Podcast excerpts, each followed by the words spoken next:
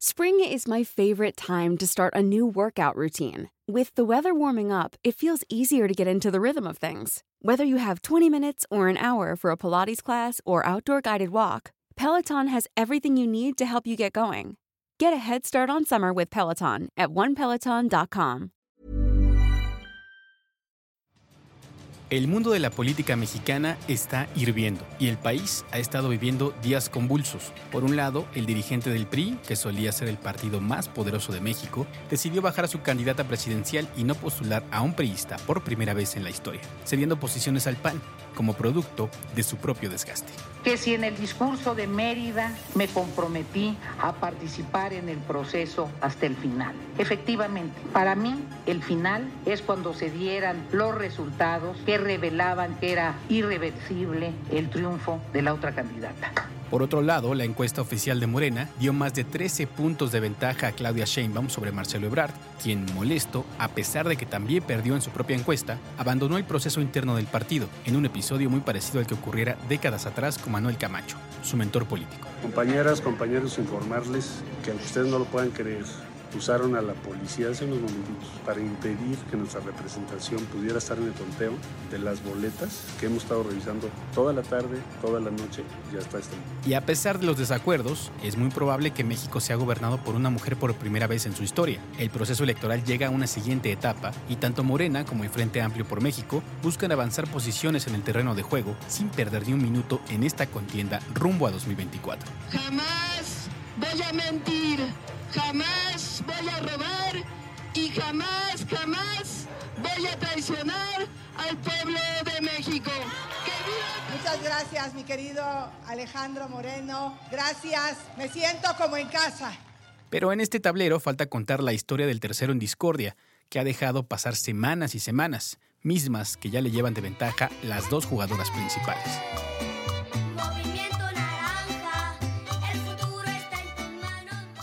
¿Qué va a suceder con Movimiento Ciudadano?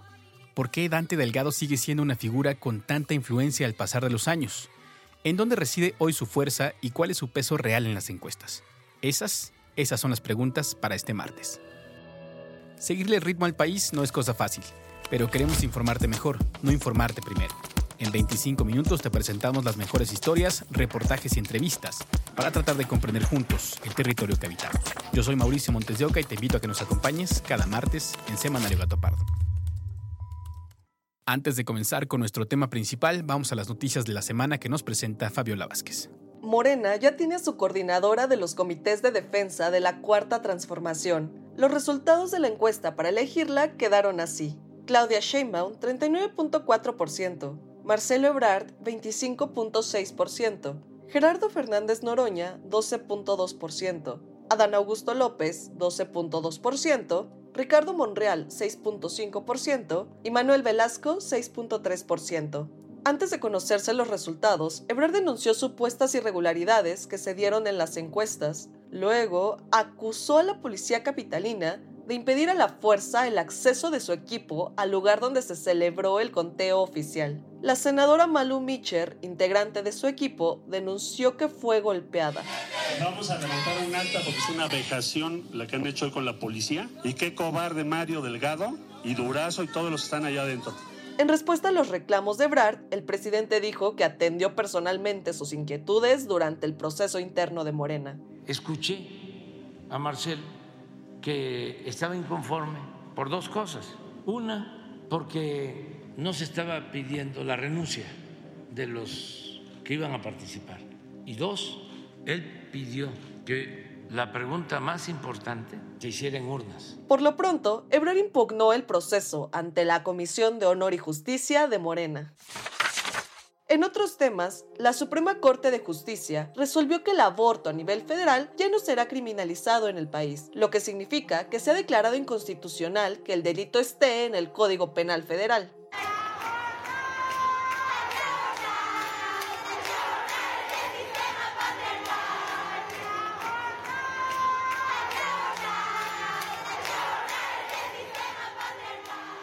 Como dijo la exministra Olga Sánchez Cordero en su cuenta de Twitter, esto podría implicar tres cosas, posibilidad de legislación, instituciones obligadas a brindar el servicio gratuito y absolución de las mujeres encarceladas por abortar. La decisión de la Corte no nos va a dar automáticamente el servicio gratuito o la despenalización en cualquier rincón del país, pues cada estado aún se rige bajo su código penal estatal, sino que la sentencia permite que el Congreso legisle para hacerlo realidad en un futuro cercano.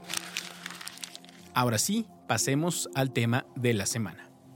De acuerdo con Polls MX, Movimiento Ciudadano tiene un 4% de las preferencias electorales. Podría sonar pequeñísimo, pero no tanto si lo comparamos con el 3% del Partido del Trabajo o el 2% que tienen tanto el Verde como el PRD. Y en un escenario donde las preferencias por Morena rebasan el 50% en la encuesta de encuestas de Polls MX, los números del Partido Naranja no están para despreciarse, más aún cuando han demostrado un buen músculo electoral en Jalisco y Nuevo León, dos de los estados más importantes del país. La posibilidad de que Movimiento Ciudadano se una al Frente Amplio por México todavía está en el aire. Mientras tanto, al interior del partido han levantado la mano personajes para la presidencia, como el gobernador de Nuevo León, Samuel García, y la senadora de ese mismo estado, Indira Kempis. En algún momento, el presidente López Obrador dijo que le veía potencial al alcalde de Monterrey, Luis Donaldo Colosio, para participar en la contienda presidencial. Sin embargo, él mismo se descartó y reconoció que le falta madurar en distintos aspectos. Porque no quisiera ser yo la persona que divida una oposición, que tiene genuinas intenciones de recalibrar el rumbo de México. Otro que se autodescartó fue el gobernador de Jalisco, Enrique Alfaro, al declarar que no está de acuerdo con la dirección del partido. No quiero pelear ni disputar nada, que ellos tomen sus decisiones y que tengan suerte. Una de las cartas más fuertes que el presidente nacional de Movimiento Ciudadano, Dante Delgado, había destapado fue Patricia Mercado, quien ya fue candidata a la presidencia en 2006 con Alternativa Socialdemócrata, representando a un ideario que parecía adelantado a su época. No sabemos cómo están esas madres de esas nueve niñas asesinadas en el Estado de México en las últimas dos semanas. O esa madre también de una hija de 12 años que hace unas semanas en Tijuana me decía, esa hija fue violada, es una niña con cierto retraso mental y no hay nadie que le quiera hacer el aborto, que le quiera interrumpir ese embarazo. No obstante, ella también se autodescartó y dijo que prefiere buscar la reelección como legisladora, una posición desde la que ha impulsado iniciativas como las vacaciones dignas o la ley silla, con la que busca que se regule la cantidad de tiempo que un trabajador puede pasar de pie por los daños a la salud que le puede causar. Por su parte, el presidente López Obrador, que no da paso sin guarache, ha defendido el derecho del Movimiento Ciudadano a competir solo, sin unirse al PRI, PAN y PRD. Entonces, ¿qué quiere? Que todos se unan en contra de nosotros. Entonces, como hay algunas resistencias, como esta del movimiento ciudadano, que ellos dicen, no, vamos solos. esa es la postura de Ah, Delgado. Dicen, no, traidores, no se alinean. O sea, es muy intolerante. O sea, todos tienen que entrarle al aro. Todos tienen que estar con la mafia del poder. Andrés Manuel López Obrador y Movimiento Ciudadano son viejos conocidos. En 2012, ese partido formó parte de la coalición Movimiento Progresista, que junto con el PT y el PRD lo postularon a la presidencia. Otros cercanos al obradorismo, como Ricardo Monreal, fueron candidatos por el Partido Naranja para poder llegar al Congreso en 2012, y el mismo Dante Delgado fungió como operador de la campaña presidencial en Veracruz, su estado natal. El profesor Alberto Espejel, académico de la UNAM especializado en el estudio de partidos políticos, publicó un artículo sobre movimiento ciudadano en la página del Centro de Investigaciones Interdisciplinarias en Ciencias y Humanidades de la universidad.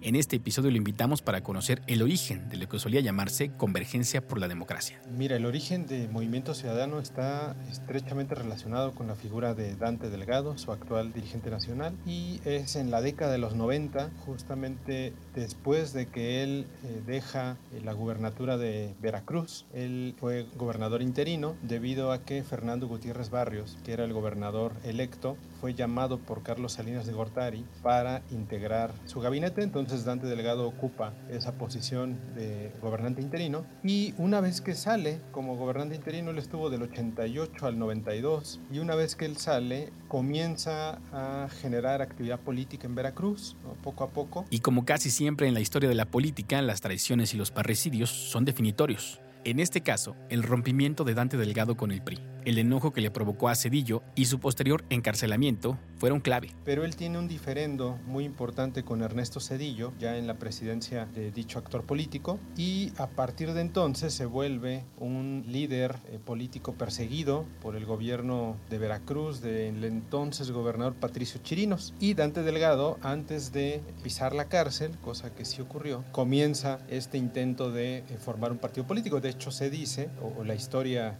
digamos, oficial al respecto. Lo que consigna la hemerografía es que este encarcelamiento de Dante Delgado surge justamente por esta afrenta al poder presidencial de Ernesto Cedillo. Entonces desde ahí viene, eh, digamos, el origen de lo que es Movimiento Ciudadano. Eh, desde la cárcel, de hecho, él sigue en este intento de generar un partido político y es hasta 1999, tres años después de que él solicita el registro como agrupación política nacional, que logra ya el registro después de sortear eh, los requisitos electorales como partido político, con el nombre de Convergencia por la Democracia. Que la figura de Dante Delgado fuera central en la creación de este partido provocó que a la larga se convirtiera en una organización profundamente vertical, donde las decisiones principales han estado centralizadas en su figura. De hecho, el artículo del profesor Espejel muestra que desde 1999 hasta 2018 solo ha habido una ocasión, en 2006, en que la dirigencia nacional tuvo dos candidatos. El resto ha habido candidatos únicos electos por unanimidad. La mayoría de las veces, ese puesto ha sido ocupado por Dante Delgado. El profesor Espejel hace dos apuntes importantes aquí. Dante Delgado ha estado al frente de la dirigencia en alrededor de 15 años de eh, los 24 que está por cumplir. Eso es bastante. Quizá me atrevo a decir que el único partido que lo ha superado es el PT, donde Alberto Anaya lleva desde 1991 en cargos directivos que a veces cambian de nombre la figura, a veces se llama coordinadora nacional, a veces comité ejecutivo nacional, pero la función es prácticamente la misma, es la dirigencia. Y Alberto Anaya ha estado en todas las dirigencias del, Partido del Trabajo y el segundo partido que yo noto más autocrático en el caso mexicano sería Movimiento Ciudadano. Además, hay que agregar que Dante Delgado evidentemente tiene mucho colmillo político y si vemos, digamos, las dirigencias que ha tenido este partido, cuando hay concurrencia con una elección presidencial, Dante Delgado ocupa la dirigencia de Movimiento Ciudadano. Así ha sido desde el inicio y así sigue siendo hoy. Desde sus días como Convergencia, Movimiento Ciudadano había estado subordinado al ideario de los partidos con los que se aliaba, y para muestra están sus votaciones legislativas en temas clave como la reforma energética de Peña Nieto, donde fueron en bloque desde una posición nacionalista con el PRD y el PT. Pero esto cambió en 2015 cuando el partido rompió con Morena para apostar por la socialdemocracia y ser una especie de tercera vía. En esta elección, México tiene tres opciones, no dos, como nos quieren hacer creer. Una, la del PRI y el PAN, los eternos enemigos que ahora son aliados. Ah, más el PRD, otra, la de Morena, que se alió con el Partido Verde y el Baester, los mismos que antes estaban con Calderón y luego con Peña Nieto. O la nueva, un movimiento ciudadano que propone hacer la evolución mexicana para avanzar hacia un mejor futuro. Danos la oportunidad, sigue al movimiento. Movimiento Ciudadano. Para Daniela Castel, politóloga y militante de Movimiento Ciudadano, este es un partido de izquierda, con sus variaciones en el ámbito local. Sí, es un partido de izquierda. Actualmente podemos ver partidos como Morena que indican que traen pues ideas de izquierda y pues al momento de emitir sus votos en algunas reformas, en aprobación de leyes, pues vemos que se oponen totalmente a ideas de izquierda progresista, ¿no? Eh, aborto, comunidad LGBT, que ojo, yo sí me voy a atrever a decir que pues también varía mucho de estados por cuestiones pues de contextos. No te voy a decir que al 100% todos los votos han sido creo que se está trabajando en eso. Finalmente, pues es algo que ha ido avanzando, al menos en los congresos federales sí se ha hecho. Para la senadora Indira Kempis, una de las mayores virtudes del partido es su apertura a las candidaturas sin filiación, como la que ella misma obtuvo para el Senado. es un partido que se define a sí mismo como socialdemócrata, es un partido que está a favor de los derechos y libertades de las personas y de hecho se concibe a sí mismo más allá de partido como una plataforma política. De hecho, por eso se llama Movimiento Ciudadano, que le cambiaron el nombre porque primero era Convergencia, pero que bueno, que apunta a eso, una movilización de gente pues ciudadana con esas causas y demandas. Vivimos tiempos en los que los partidos políticos han postulado a todo tipo de personajes con tal de arañar algunos votos. Hemos visto hacer campaña a Alfredo Adame, Sergio Mayer, Lupita Jones, José Joel, Paquita la del Barrio o Kiko, el personaje del Chavo del Ocho. Sin embargo, en estas elecciones de 2023, Movimiento Ciudadano decidió no ser un actor competitivo en las elecciones del Estado de México, bajo el argumento de que ya habían sido pactadas entre el PRI y Morena para que Delfina Gómez ganara el Estado de México, a cambio de que el tricolor siguiera gobernando en Coahuila. Así lo dijo en conferencia de prensa Dante Delgado en marzo pasado. La vieja política ya pactó, no hay ningún secreto, los partidos en el poder se pusieron de acuerdo entre ellos para que todo siga igual. La única alianza es la del PRI con Morena. Alejandro Moreno, presidente nacional del PRI, los acusó de ser comparsas de Morena y de hacerle el trabajo sucio. Qué casualidad que se dicen opositores, siempre atacan al PRI, me atacan a mí, o atacan al PAN o al PRD o a la coalición Va por México. En cambio, callan con las acciones de Morena, se hacen de la vista gorda ante todo el desastre y el desaseo que tiene Morena a nivel nacional. Están en contra de lo que la sociedad mexicana quiere, son esbirros, son lacayos, son esquiroles de Morena. Este conflicto nos trae hasta hoy, con la disyuntiva de si Movimiento Ciudadano debe o no unirse al frente opositor.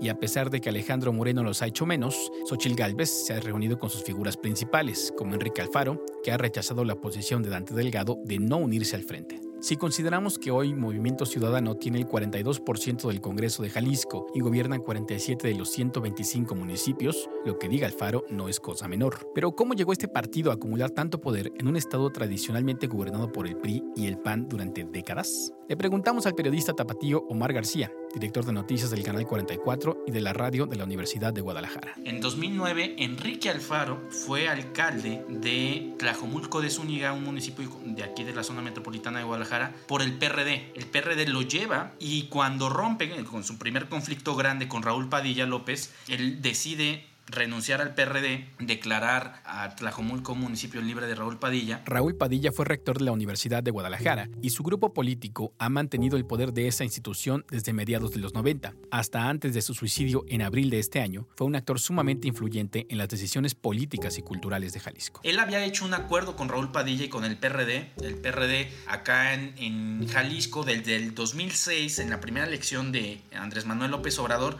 En ese entonces, muy poca gente se acuerda, pero Raúl Padilla y Andrés Manuel López Obrador eran amigos, ¿no? Y, construyeron un movimiento juntos en Jalisco. Entonces, ahí es donde se sube Enrique Alfaro al PRD, porque además Enrique Alfaro viene del PRI de las juventudes del PRI. Después de ser alcalde de Tlajomulco, un municipio de la zona metropolitana de Guadalajara, Alfaro rompió con el PRD y se unió a Movimiento Ciudadano en 2011 para buscar la gubernatura de Jalisco. Es una personalidad muy fuerte en el sentido de que es de armas tomar, ¿no? Se enoja con una facilidad muy rápida, muy espontánea. Como candidato es muy buen candidato, te da bytes muy buenos, ¿no? Mediáticamente te da unas declaraciones fuertes, contundentes, cortas, tiene una comunicación muy buena, su comunicación política era muy buena, ¿no? Tenía de muchos afectos con muchos periodistas, con muchos líderes de opinión. Pierde contra el PRI en 2012 pero logra ser presidente municipal de Guadalajara en 2015 con Movimiento Ciudadano, el mismo partido que lo postula nuevamente para ser gobernador en 2018, cuando obtiene por fin la victoria. Hoy, la distancia entre Alfaro y el partido podría parecernos insalvable.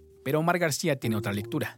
Es una temporada más bien de amagos. Es decir, los dos están midiendo y están viendo para qué les alcanza. Porque Enrique Alfaro también, pues lo acompañan los números. Esa es la verdad, es una máquina electoral, ¿no? O sea, uno de cada tres votos de Movimiento Ciudadano en el país son de Jalisco, ¿no? Y entonces, los poquitos o muchos diputados y senadores que tiene Movimiento Ciudadano se deben principalmente a los votos que se consiguieron en Jalisco. Esto le da, digamos, cierto poder a Enrique Alfaro para decir, yo sí tengo con qué competir posiciones. No para ser candidato presidencial, pero sí para decir, tómenme en cuenta para ver cuál es el rumbo del partido. En el caso de Nuevo León, MC también significó una irrupción en el escenario político, aunque no del tamaño de Jalisco pues la victoria de Samuel García en 2021 no se tradujo en victorias también en el Congreso local, donde su partido tiene apenas 11 de los 42 diputados. Mónica Guerrero, internacionalista y articulista del periódico El Norte, identifica el 2015 como el momento clave para Movimiento Naranja en esta entidad, con la candidatura de Fernando Elizondo a la gubernatura. En ese momento, Fernando Elizondo, un expanista bastante bien visto entre la comunidad o la, o la sociedad conservadora en Nuevo León, es candidato a gobernador. Al final de cuentas, se da de baja en la contienda, apoya al Bronco y de hecho es visto como un factor muy importante para la llegada del Bronco al poder. A partir de ahí ya irrumpe también con Fernando Elizondo Samuel García, quien en ese momento contiende por una diputación, pierde, pero llega de manera proporcional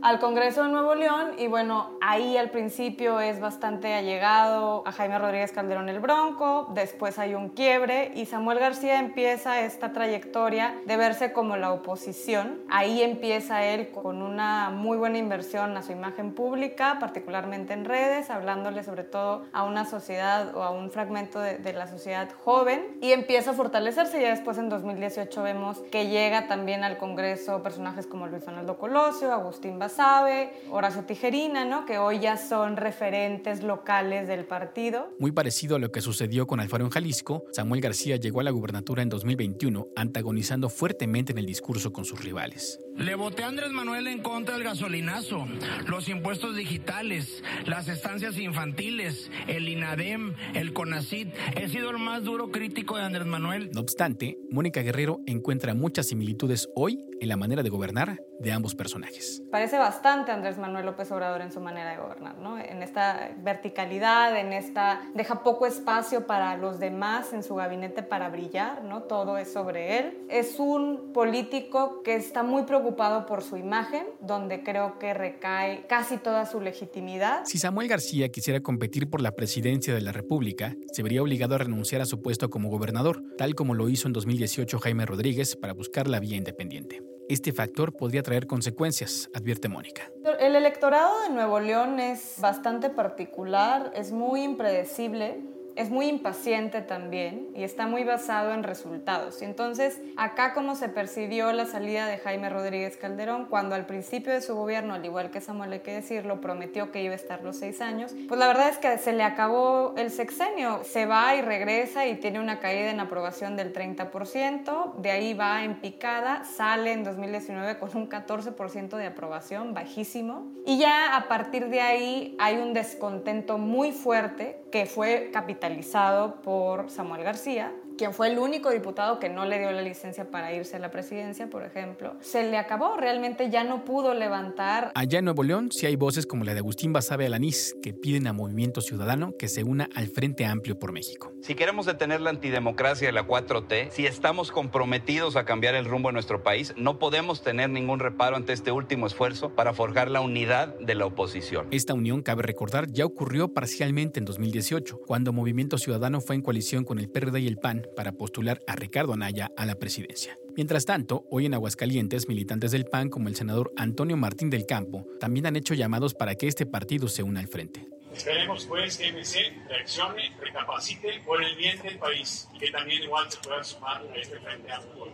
Sin embargo, para la senadora Indira Kempis, la posición es firme su partido no debe unirse al PRI, PAN y PRD. Yo respeto la disidencia, respeto que algunos de mis compañeros y compañeras piensen distinto. Cada quien habla según sus circunstancias y desde ahí soy empática. Sin embargo, sí pienso que si hacemos una alianza real con la ciudadanía, lo que estamos aportando es un México democrático donde las personas puedan tener un menú y en plena libertad hacer ejercicio de ese derecho de votar y de participar en la vida pública del país ponernos como una tercera alternativa, pero sí pienso que después de tantos años de padecer a ese rancio PRI, que como yo digo, el rancio PRI es un gen del cual es difícil desprenderse, pero hoy la gente ya no está dispuesta a seguir esa dinámica. Han pasado 100 años. En esa historia hoy encontramos a una ciudadanía mucho más activa, más informada. Desde la óptica de Daniela Castel, en la política no se vale todo con tal de derrotar al adversario. No se trata de derrocar a un gobierno por derrocarlo sin tener idea ideas firmes, sin tener idea de lo que se quiere hacer. Digo, muchas veces se quejan también de la vieja política, de toda la política que ha dañado el país, pero pues bueno, es una alianza en este caso con PAN y PRD, pero con un partido tan,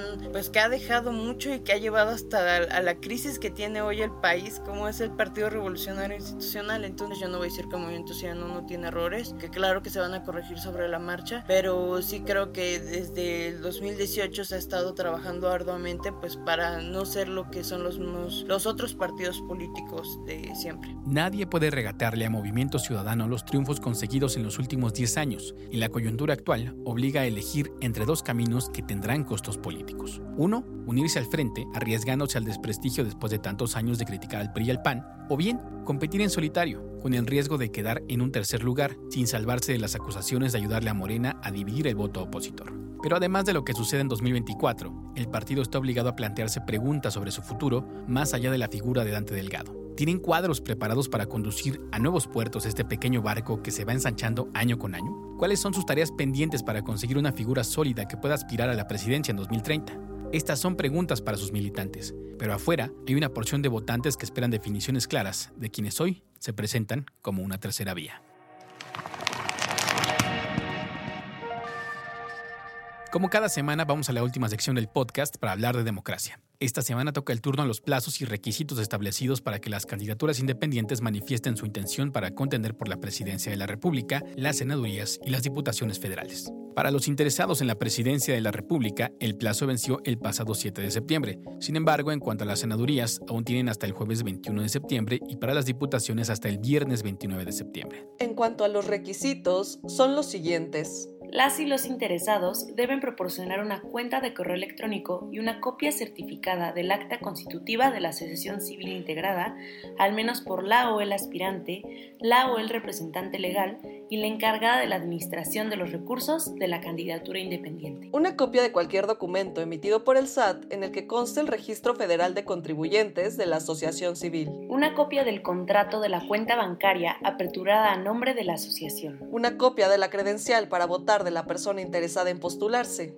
Una carta firmada por la persona aspirante en la que se indique que acepta notificaciones vía correo electrónico. Y el emblema que le distinga durante la etapa para recabar el apoyo de la ciudadanía. De presentar todos los requisitos para la manifestación de intención, las instituciones correspondientes podrán entregar la constancia que legitima su aspiración. Hasta el momento, al menos para la presidencia, se han confirmado los registros de seis aspirantes. El exgobernador de Oaxaca, Ulises Ruiz, lanzado por la organización Un País en Paz, AC. El actor y productor Eduardo Verástegui, postulado por el Movimiento Político Restaurador de México, AC. El exdirigente del extinto Partido Encuentro Social, Hugo Eric Flores. César Enrique Aciaín del Castillo, de la organización Candidato César Enrique Ciudadano, AC. Rocio Gabriela González Castañeda, lanzada por la asociación que lleva su mismo nombre. Y María Ofelia Edgar Mares, de la organización Tribu de la Vaca Morada, AC. Esta cápsula fue patrocinada por Open Society Foundations. Y escrita con información del comunicado, abierto el plazo para manifestar intención de candidaturas independientes a la presidencia de la República, senadurías y diputaciones federales, elaborado por el INE. Gracias por escucharnos. Te invitamos a que te suscribas y califiques este episodio. Este podcast es posible gracias al equipo conformado por Fabiola Vázquez, María José Vázquez, Diana Amador y la productora Mano Santa.